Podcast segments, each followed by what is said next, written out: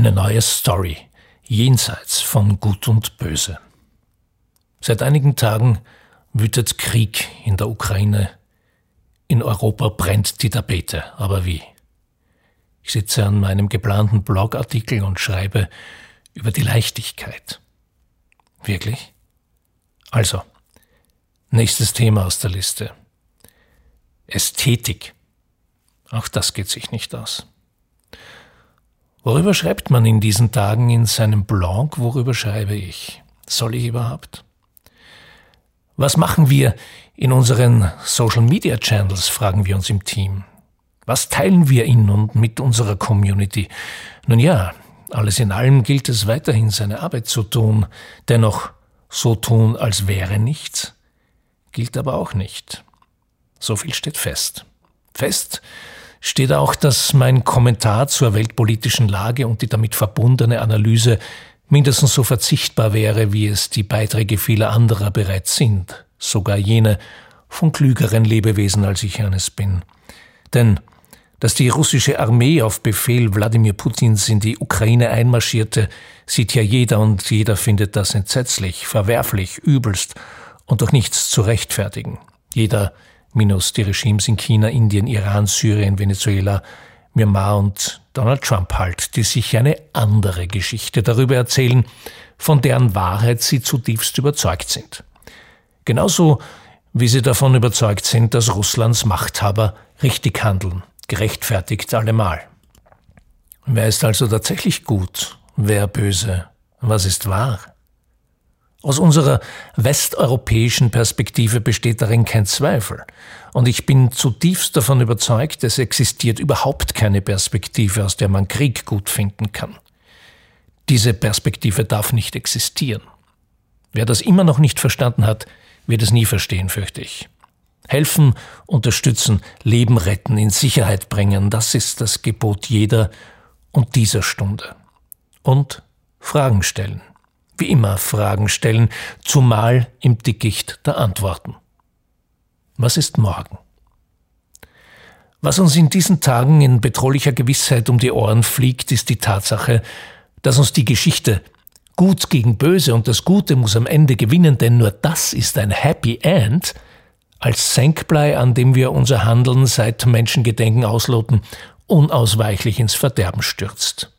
Und das, obwohl sie uns Menschen Seit wir uns Geschichten erzählen, führt, lenkt, antreibt, umtreibt, ihr Kern als Hefe alle weiteren Geschichten unserer Spezies aufgehen lässt. Die Geschichte Gut gegen Böse hat alles, was gute, also bewegende Geschichten brauchen. Helden, Werte, Ziele, Konflikte, Gefahren, Spannung und Gegner. Je übermächtiger, je gewaltiger die Gegner, desto legendärer die Heldentaten in der Verteidigungsschlacht zum Schutze der Werte unter dem Banner des Guten.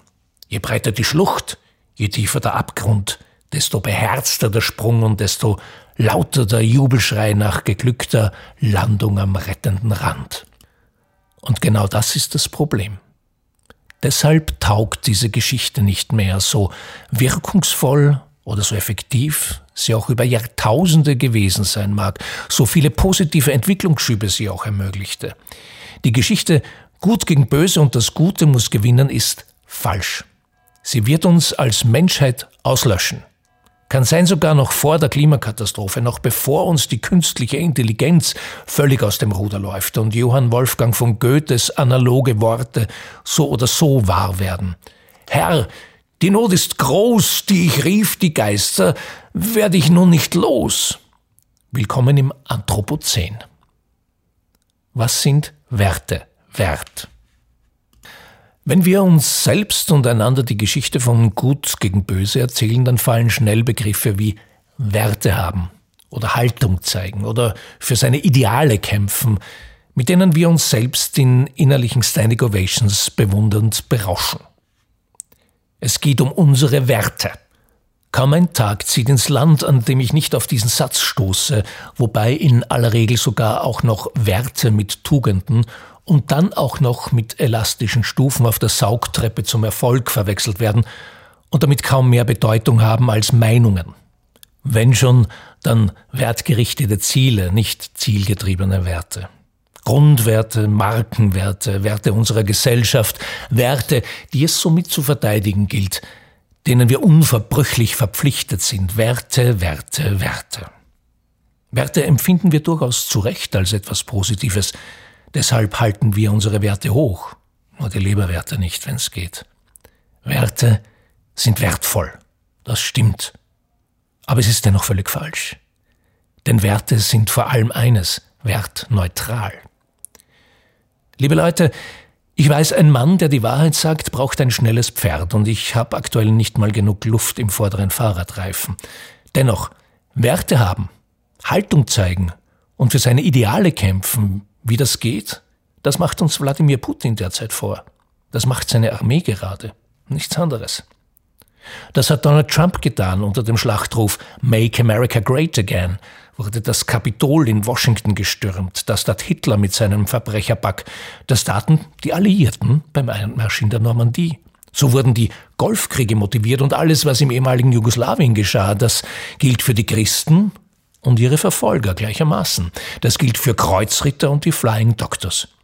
Sie hatten und haben eine für sie perfekte Story, eben ein eindeutiges Werteprofil, dem sie sich verpflichten, eine Vision, eine Mission, einen Feind von außen? Abscheulich oder erfreulich? Jedenfalls wahr für die Helden in ihrer eigenen Geschichte. Die Guten gegen die herrschende Macht der Elite. Wir sind die vielen, die moralisch Überlegenen, die von einer mächtigen, elitären Minderheit beherrscht werden. Das ist die Storymechanik der Nazis. Das ist genauso die Storymechanik der Christen von vor 2000 Jahren. Das treibt, führt und lenkt Fridays for Future. Mit dieser Geschichte kannst du wie Donald Trump America First fordern oder wie Apple 1984 den Macintosh am Markt einführen. Eine kleine Gruppe Gerechter, die für die Befreiung aus der Knechtschaft des alles dominierenden Big Brother IBM kämpft.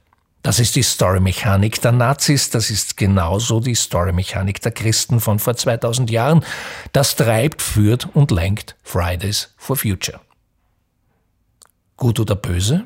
Einer, der sich mit Krieg, Not und Elend weiß Gott auskannte, war Marcus Aurelius und er kannte sich auch mit der hohen und seltenen Kunst der Selbstbetrachtungen aus, in denen er erkannte, alles, was wir hören, ist eine Meinung, keine Tatsache.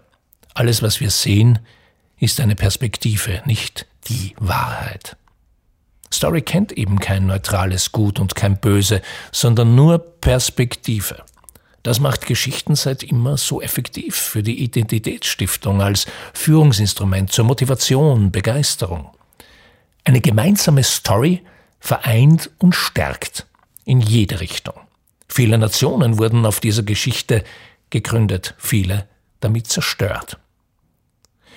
Unsere scheinbar kohärente Geschichte, so Yuval Noah Harari in seinem Buch Homo Deus, sagt uns, wer ich bin, woher ich komme und wohin ich gehe. Diese Geschichte sagt mir, was ich lieben, wenn ich hassen und was ich mit mir selbst anfangen soll. Diese Geschichte kann sogar zur Folge haben, dass ich mein Leben hingebe, wenn die Handlung es erfordert. Ein Narrativ funktioniert als Mechanik wie ein Hammer. Wer ihn führt, bestimmt, ob er als Werkzeug oder Waffe wirkt. Mit Panzern und Bomben wird angegriffen oder befreit. Bist du böse? Kein Mensch steht morgens auf und beschließt, ein schlechter Mensch zu sein. Nicht mal die übelsten Verbrecher. Und das trotz seinem Herz voll Hass, Missgunst, Liebe, Eifersucht, Habgier, Neid, Verrat. Kein Elternmörder, kein Großbetrüger, kein diktatorischer Schreckensherrscher. Nicht einmal Hitler hatte den Gedanken, er wäre im Unrecht, Wladimir Putin schon gar nicht. Sie alle sind sogar fest davon überzeugt, sie verfolgen eine hehre Mission, erfüllen ihre Pflicht, tun jedenfalls, was nun einmal getan werden muss, auch wenn's Opfer verlangt. Schau dir den nächstbesten Thriller an. Irgendwann im dritten Akt ist es soweit, der Böse offenbart sich und seine Motive. Niemals als Böser, immer als Guter in seiner eigenen Geschichte, als Rächer, Getriebener, Gezwungener, als Opfer der Umstände. Das Leben ist eine einzige Zwickmühle im endlosen, gnadenlosen Dauerbetrieb und wir müssen eine Entscheidung nach der anderen treffen, im Dilemma, eingeklemmt between a rock and a hard place. Dazu habe ich mir einen Satz von Roy E. Disney gemerkt. It's not hard to make decisions once you know what your values are. Dieser Gedanke ist gut. Er ist schön. Er dient uns als Handlauf an unserer inneren Wendeltreppe. Doch sobald das Dogma aufblitzt, schrillen die Alarmglocken. Achtung, ihr Weg in den Abgrund. Gut gegen Böse und das Gute muss gewinnen. Die Guten sind in dieser Geschichte immer wir. Die Bösen sind die anderen. Das andere ist alles, was uns am Weg zum Gewinnen im Weg steht, folglich bekämpft, beherrscht, bezwungen und besiegt werden muss, überwunden und dominiert von uns, den Guten. Was wir dafür brauchen, das darf benutzt, ausgebeutet und verputzt werden. Zwecke heiligen die Mittel. Alles dient als Ressource für unseren Gewinn, weil damit wir, also die Guten, gewinnen. Die alte Geschichte Gut gegen Böse und das Gute muss gewinnen hat allerdings einen systemischen Fehler, der sich sowas von gewaschen hat. Die Guten sind in unserer Geschichte zwar wir, in der Geschichte der anderen sind wir allerdings nicht wir, sondern die anderen, also die Bösen. Und damit bedeutet das älteste Narrativ der Menschheit in Tat und Wahrheit jeder gegen jeden. Die alte Geschichte Gut gegen Böse und das Gute muss gewinnen hat ausgedient. Das Buch des Manichäismus als Betriebsanleitung für unser Zusammenleben im polarisierenden Gegeneinander muss geschlossen werden. Hier, jetzt und überall für immer. Die Geschichte von Gut gegen Böse kennt nur eine Perspektive, die eigene. Deshalb ist sie im Einzelfall richtig, jedoch als treibende Erzählung für eine Gesellschaft, für Nationen, für die Menschheit insgesamt ist sie destruktiv und falsch. Sie muss ins Verderben führen, weil sie immer einen Gegner braucht. Und wenn der besiegt ist, brauchen wir den nächsten. Weil ein Gegner Angst macht. Und so wusste Hans Fallada, so sind die Menschen. Eine gemeinsame Furcht führt sie leichter zusammen als eine gemeinsame Liebe. Was nun, kleiner Mann, frage ich mich und dich und uns. Willkommen im Humanozän. Ganz einfach. Wir müssen verstehen, warum wir Menschen auf der Welt sind, was das ist, was wir und nur wir können. Erschaffen, heilen, gestalten für andere. Wir können das nicht nur, wir müssen das tun, damit wir an Seele und Leib gesund bleiben. Wir müssen miteinander reden, wir müssen einander zuhören, unbedingt und vor allem auch den anderen, unseren ja Gegnern, Mögen sie auch noch so übel sein, verwerflich, brutal, respektlos, oligarchisch. Wir müssen sie nicht gut finden, brauchen ihre Werte nicht zu teilen, können sie sogar ablehnen, doch wir müssen sie verstehen. Sorry, ist so. Lieber früher als später. Was denn sonst? Sollen die Klitschko-Brüder Putin hinterm Kreml auflauern und verdreschen? Soll es im Nahen Osten ewig so weitergehen und in Syrien und wo sonst noch überall Menschen aufeinander losgehen? Wie lange wird das laufen? Bis alle tot sind? Wie lange wird es dauern, bis Flüchtlinge aus der Ukraine gegen jene seit 2015 ausgespielt und aufgerechnet werden, Corona-Hilfen gegen Aufrüstungsausgaben und unterm Strich dann alles zusammen gegen Investitionen in eine, sorry fürs Passwort, nachhaltige Wirtschaft. Genau genommen passiert das bereits. Wir müssen einander zuhören und einander verstehen. Man muss die Positionen der sogenannten anderen nicht teilen, man darf sie sogar falsch finden, aber man muss sie verstehen. Erst dann wird ein Zusammenleben ohne Kriege möglich sein. Nur so werden wir himmelschreiende Katastrophen wie den Hunger auf der Welt tatsächlich beseitigen und die Klimakatastrophe möglichst klein halten können. Das sind die Gegner der Menschheit. Hunger, Armut, Ungerechtigkeit, Hass, Krieg, Dagegen sollten wir uns in gemeinsamer Furcht verbinden. Vermisstenanzeige Anführerinnen dringend gesucht. Für diesen, meinetwegen, Kampf brauchen wir dringend und strukturell Menschen in Führungspositionen, die als Vorbilder taugen, die als moralische Instanzen wirken. Kurz gesagt, das Gegenteil der derzeit nahezu überall amtierenden selbsterfinderischen Ego-Akrobaten. Vielleicht können die Umbrüche seit 2020 unseren Verstand doch so weit schärfen, dass sich eine kritische Masse diese Bezeichnung im Wortsinn verdient hat, dass dann alle Führungsdarsteller entlarvt werden, die mit Politikern verwechselten Hallerwacheln, die Schlaucherln, die Maulhelden, die Berufsschwänzer, die Hutschenschleuderer, die Ichlinge, die Karaoke-Dirigenten und Furchengänger. Dass die dann endlich kritische Masse ihnen Amt und Würden entzieht, Würden sowieso, nachdem sie uns die Würde längst entzogen haben. Dass diese kritische Masse, so lässt mich die Sehnsucht hoffen, Anführerinnen hervorbringt, die mit ihren Aufgaben wachsen, an ihren Aufgaben, über sich hinauswachsen, über ihren Schatten springen und dort landen, wo erfolgreiche Politik mehr bedeutet als eine gewonnene Wahl und diese eine gebildete Regierung, weil eben ohne eine andere Wahl. Was hätte man denn auch tun sollen, bitteschön? Was man von Volodymyr Alexandrowitsch Zelensky so sieht, ähnelt einer Hoffnungskerze im Fenster zur finsteren Welt. Vielleicht werden dann diese neuen Anführerinnen und Anführer die alten Zöpfe abschneiden und endlich, endlich, bitte aus ihrer Haut heraus können sie abstreifen, die alte Haut, die ja längst schon so eng ist, überall spannt, nicht nur um die Hüften und juckt, so fest du sie auch eincremst, ihren Ruf hören, ihn annehmen, über sich hinauswachsen und damit in sich hinein. Vielleicht werden es die sein, ausgerechnet die, die ihren eigenen Maßstäben gerecht werden und alles dafür tun, koste es, was es wolle, dass selbstständige Menschen in einer starken Gemeinschaft in ihrer grenzenlosen Entfaltung kommen, weil sie kaum, dass sie gehen und sprechen können, auch die wundersame, heilsame Zauberkraft des Fragezeichens kennenlernen. Selbstständige Menschen eben genau deshalb, weil sie wissen und verstehen, dass man fragt, was man fragt, wie man fragt und vor allem, warum man fragt.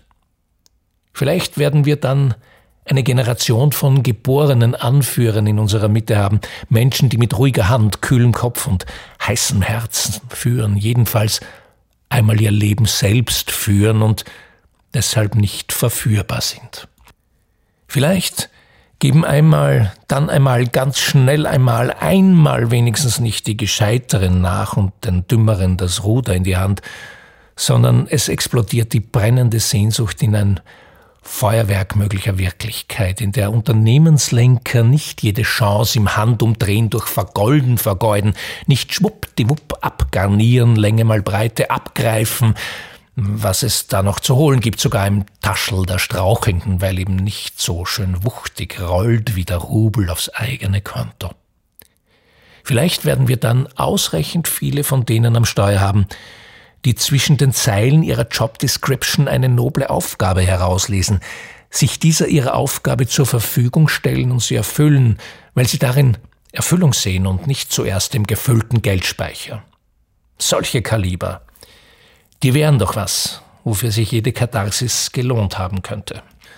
In der Bildung, in der Wirtschaft, in der Politik, vor allem in der sogenannten Zivilgesellschaft braucht solche Anführer in eine neue Zeit, mit einer neuen Geschichte, die von Verbundenheit erzählt. Wir brauchen Menschen, die antagonistische Kooperationen bewerkstelligen, sich nicht auf eine Seite ziehen lassen, weil das halt einfach ist und schnell, effektiv, erklärbar. Gut gegen böse und wir sind die Guten. Nur, die Welt ist nicht einfach, das Leben ist komplex. Wenn wir das nicht verstehen, dann müssen wir alles glauben und dann wird's kompliziert. Sollten wir uns also nicht selbst mehr zumuten, dafür einander weniger? Es uns selbst weniger leicht machen, dafür einander nicht schwer?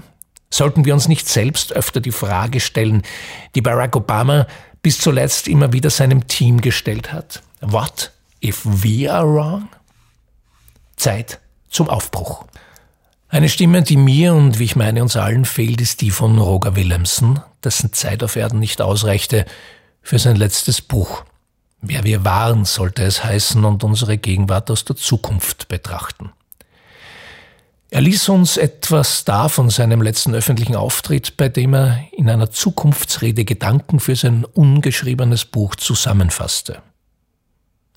Wir waren jene, die wussten, aber nicht verstanden voller Informationen, aber ohne Erkenntnis, randvoll mit Wissen, aber mager an Erfahrung. So gingen wir, von uns selbst nicht aufgehalten, sagte Roger Willemsen dort. Mittlerweile wurde dem nachdenklichen, schmalen, kraftstrotzenden und breitschultrig kraftgebenden Willemsen-Büchlein eine Filmdoku und dazu wieder ein begleitendes Buch nachproduziert, allesamt Anstöße zum eigenen Nachdenken über uns selbst für Selbstbetrachtungen. Anstöße zum beherzten Handeln und zum Umdenken allem voran. Es ist allerhöchste Zeit zum Aufbruch. Ich weiß, der Platz in der Komfortzone ist uns, wenn schon nicht sicher, doch wenigstens bekannt. Die Komfortzone, unser kleines Königreich, das wir beherrschen, wir, die Guten. Hier können wir es uns bequem und leicht machen. Da lassen wir alles laufen, da lassen wir uns gehen und reden uns ein, wir würden uns dadurch selbst verwirklichen und unseren Werten zum Durchbruch verhelfen. Wirklich? Unsere Werte sind die Vokabel unserer inneren Geschichte. Mit ihnen beschreiben wir das, was uns wichtig ist, worauf es uns ankommt, wofür wir stehen. Sobald wir wissen, wer wir sind, wird alles andere plötzlich leicht. Dann gehen wir in unserem inneren Hafen, dem einzigen sicheren vor Anker, in jenem Hafen, in dem unser Leuchtturm steht. Dann haben wir nichts mehr zu verlieren, dann haben wir nichts mehr zu gewinnen, aber hätten plötzlich eine Menge zu teilen. Der stets höchst zu verehrende Viktor E. Frankl sagte uns einst, zwischen Reiz und Reaktion gibt es einen Raum. In diesem Raum haben wir die Freiheit und die Macht, unsere Reaktion zu wählen. In unserer Reaktion liegen unser Wachstum und unsere Freiheit. Dieser Raum ist einfach zu finden. Er liegt jenseits von Gut und Böse und jenseits der Komfortzone. Lasst uns diesen Raum betreten. Dort können wir einander begegnen, einander zuhören, erkennen, was uns wichtig ist, dir, mir, ihr, ihm, unsere Geschichten teilen, einander verstehen und was miteinander machen, etwas miteinander anfangen, vielleicht sogar füreinander, in allen Gegensätzen. Der Schlüssel zu diesem Raum ist, dass wir endlich aufhören, uns einander die alte Geschichte zu erzählen, in der es um Gut gegen Böse und um Wir gegen die anderen geht, die verlangt, dass wir uns immer auf eine Seite schlagen und gegen das andere sein müssen, damit wir fürs eine sein können. Ist das so? Wenn ich die Oper verehre, muss ich Jazz verachten. Wenn ich Sonnenblumen liebe, muss ich Tulpen hassen. Was, wenn mich Pizza erfreut, muss mich Pasta anekeln? Oft hört man, die Welt wäre nicht nur schwarz oder weiß, sondern es gäbe auch viele Grauschattierungen dazwischen. Ich denke, das ist viel zu finster gedacht, denn zwischen Schwarz und Weiß befinden sich sämtliche Farben des Spektrums in all ihrer Vielfalt, in all ihrer Harmonie, in all ihren Kontrasten, in der Fülle des Komplementären. Das sind die Farben, mit denen wir uns dringend unsere neue Geschichte, die neue Geschichte der Menschheit ausmalen müssen, wenn wir wollen, dass sie stattfindet. Diese neue Geschichte erzählt vom Gleichklang in Verbundenheit, von Gegensätzen, in einer besseren Zukunft, in der wir einander beflügeln, anstatt bekämpfen.